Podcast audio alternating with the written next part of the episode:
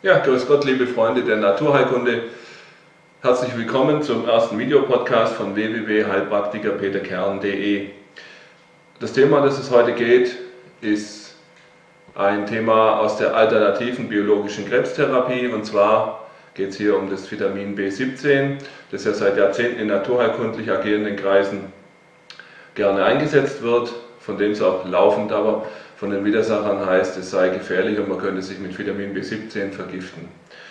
Dazu eine gute Nachricht, der Streit geht seit Jahrzehnten ja schon hin und her.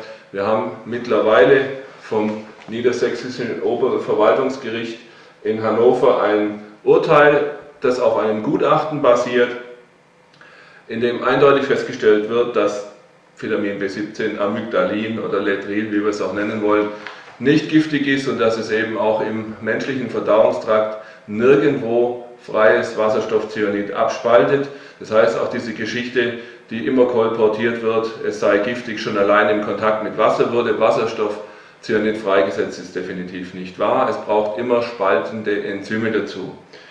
Gut, diese Sache ist also eine schöne Entwicklung, die wollen wir äh, bei all dem, was wir tun, auch im Hinterkopf behalten.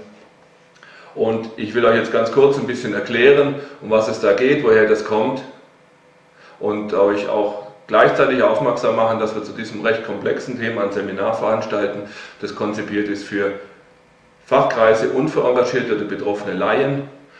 Jeder soll nach diesem Seminar so weit sein, dass er mit dem Profi zusammen dann eine Therapie konzipieren kann, so dass die zwei Tage sicher geballt mit Informationen vollgestopft sind.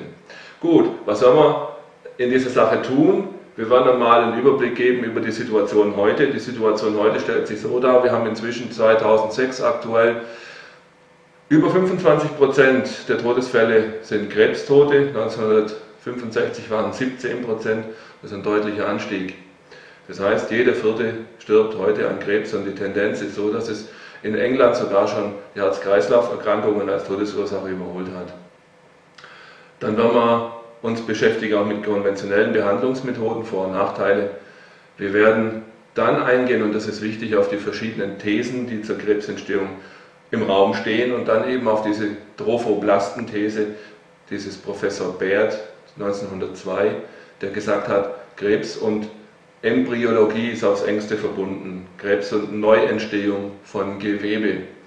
Und das ist der Grund, auf dem nachher auch die ganze Therapieform aufbaut.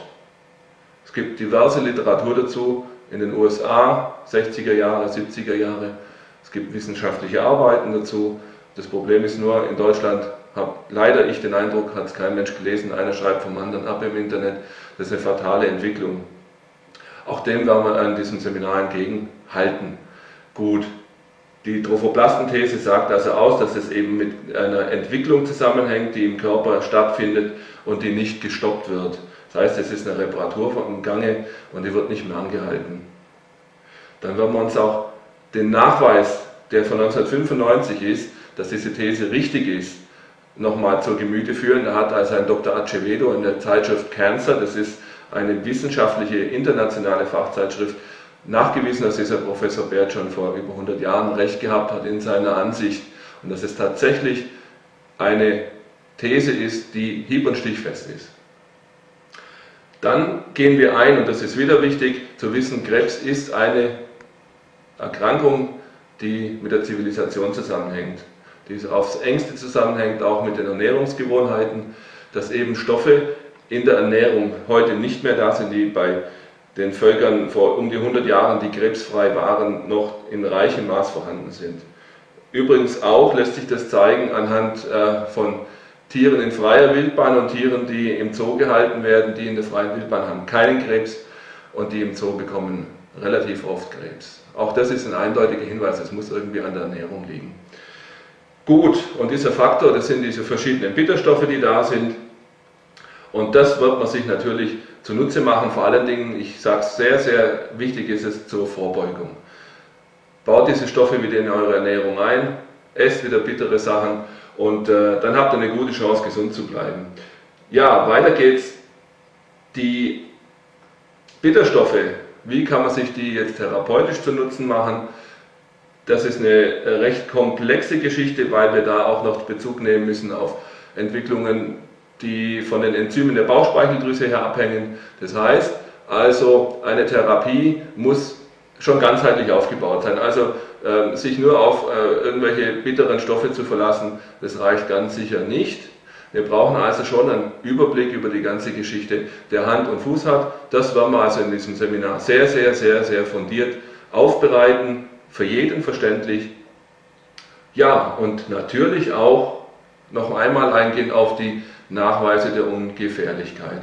Das ist also einmal dieses Urteil, das wir jetzt haben, dieses Gutachten, das dem Urteil zugrunde liegt, aber es gibt auch in der Literatur diverse Selbstversuche, die dokumentiert sind und äh, das lässt sich sehr schön nachvollziehen. Dann gehen wir natürlich auch ein auf die genaue Anwendung, wie macht man eine vernünftige Therapie mit diesem Stoff, was brauchen wir dazu, wen brauchen wir dazu. Wir werden also das ziemlich genau aufarbeiten, so dass jeder nachher ein komplexes Thema gut beherrschen wird. Noch einmal ganz wichtig am Ende der Sache, vorbeugen. Vorbeugen ist das A und O, wenn wir erstmal die Krankheit haben, da haben wir ein Problem. Deswegen bitte nehmt es zu Herzen und beugt vor. Es ist sehr einfach. Und dann noch zum Ende, wenn die Zeit uns reicht, an diesem Seminar noch eine Einheit bioenergetische Diagnose von Krebserkrankungen und natürlich auch die Therapie dazu. Stattfinden wird dieses Seminar im Allgäu, im Buchenberg, das ist im Voralpenland in der Nähe von Kempten. Es lässt sich von der Autobahn aus sehr gut erreichen. Es ist ein wunderschönes Hotel, das ist sehr ruhig. Ich habe auch ein Bild davon da, das können wir euch jetzt gerade mal kurz zeigen. Wir machen einen kleinen Schwenk hierher. Es ist zum Teil ein Neubau, zum Teil ein wunderschöner historischer Altbau, ein altes Jagdhaus. Das Hotel ist wirklich für Seminare ein wunderbarer Ort, denn es liegt allein auf einer sonnigen Waldwiese, wie ihr seht. Informationen zum Seminar und zum Hotel findet ihr natürlich jetzt auch wieder bei mir auf meiner Website. Ich gebe euch gerade mal die Adresse. Ihr seht sie nachher auch nochmal im Abspann. Das ist